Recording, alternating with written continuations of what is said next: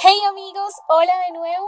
Aquí estamos juntos una semana más para continuar compartiendo el sexto episodio de este podcast Código S. Quiero darle las gracias a todos los que semana a semana me acompañan en este recorrido por nuestra mente, cuerpo y espíritu. Me gusta imaginar que puedo llevarte a un lugar cómodo y tranquilo.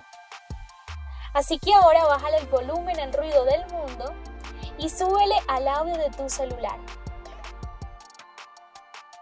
Tu espejo está lleno de sombras que no existen.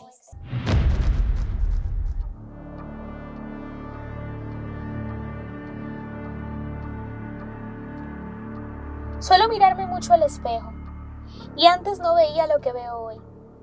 Pero el hecho de que mis ojos ahora puedan ver más allá del simple reflejo no significa que a veces no me encuentre con sombras que me opacan. Me he preguntado, mientras me miro fijamente, Carolina, ¿de qué estás hecha? ¿Eso que estás viendo es lo que los demás ven o solo alcanzan a ver una sombra? ¿Una imagen desdibujada, borrosa y opaca de lo que en verdad eres? Entonces llegué a la conclusión de que tenía un problema en mi vista. Era una ciega sin voluntad.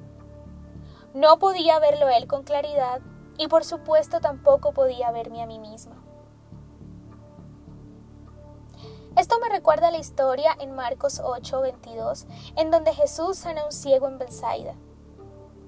Algunas personas llevaron a un hombre ciego ante él y le suplicaron que lo tocara y lo sanara.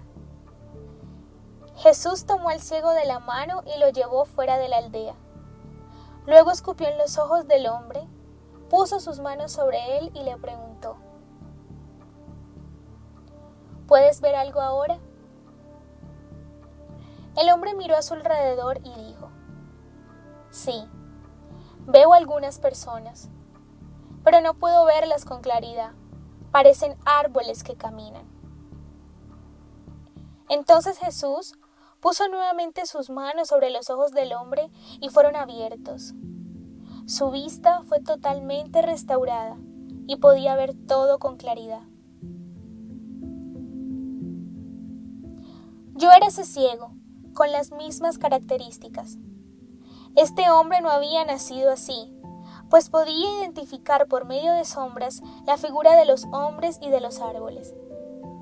Es decir, que un día en el transcurso de su vida él vio. Supo cómo lucían las cosas a su alrededor y pudo apreciarlas con todos sus sentidos. Aquí seguía yo, siendo ese mismo ciego al cual Jesús sacaba de la aldea. Aun cuando yo iba agarrada de la misma sanidad, mis ojos seguían en la nada. Entonces Jesús me agarró con fuerza y empezamos a salir y como no podía ver, él tuvo que guiarme. Es verdad que los amigos del ciego pudieron guiarlo hacia la salida, pero Jesús decidió que lo haría él mismo. Quiso que este hombre sintiera su contacto y su dirección. Estar los dos a solas, lejos de toda la multitud hambrienta por un milagro. Y resuena en mi cabeza los dos a solas, porque la soledad en compañía de una persona genera confianza e intimidad. El ambiente perfecto. Y te estarás preguntando por qué Jesús tuvo que tocarlo dos veces para sanarlo. Por supuesto, no fue por falta de poder. La sanidad de este hombre fue gradual. Y en mi forma de pensar, es que creo que quizás actuó conforme a la fe del hombre. ¿Sabes? Algunas veces vas a tener que estar ciego, simplemente para que por medio de esa ceguera puedas verlo a Él. Pero yo no lo entendí de golpe. No fue que un día me miré al espejo otra vez y de repente no había ninguna sombra. Yo no obtuve ojos nuevos en la primera vez. Tuve que abrirlos poco a poco y ver borroso, así como cuando has dormido demasiado o como cuando usas gafas y te las quitas de repente. Tus ojos necesitan un momento para volver a adaptarse a su nuevo normal, que es una visión verdadera y completa de ti y el mundo. Tú eres esa persona que hoy está parada frente a un reflejo equivocado. Tú eres esa persona que hoy anhela la guía, el contacto cercano y la dirección de un amigo como Jesús. Pero tranquilos, él sabe que quizás la forma en cómo se acercó a mí no es la misma en la que se va a acercar a ti. Él tiene un método nuevo, especial y único para encontrar tu corazón. Así que si Dios, que es todopoderoso, puede amarme y amarte tanto como para ver a su Hijo Jesús en ti, el cual es perfecto y sin mancha. ¿Por qué tú al mirarte al espejo te desprecias y no ves con claridad el reflejo de Jesús a través de ti? ¿No sabes cómo tomar la iniciativa para que esto suceda? Está bien. Deja que Él dé por ti el primer paso para salir de la aldea. Y después, cuando estén juntos afuera, su saliva tocará tus ojos. Mi recomendado de esta semana es el nuevo episodio del podcast Expresiones del Corazón, llamado Un Cristiano Gay.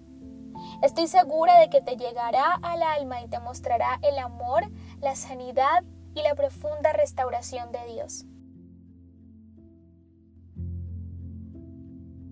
Recuerda que siempre puedes compartir este podcast si te sientes identificado y ayudar a otros jóvenes que también lo necesitan. Este es un lugar seguro para ti. Y una vez más estoy aquí para decirte que te apoyo y que te comprendo, que estamos caminando juntos en esto. Ya sabes que puedes escribirme al correo electrónico ayuda código s2020 gmail.com y seguirme en redes sociales como Carolina G94. Estaré esperando por ti, deseosa de ayudarte. Abrazos cálidos, Carolina.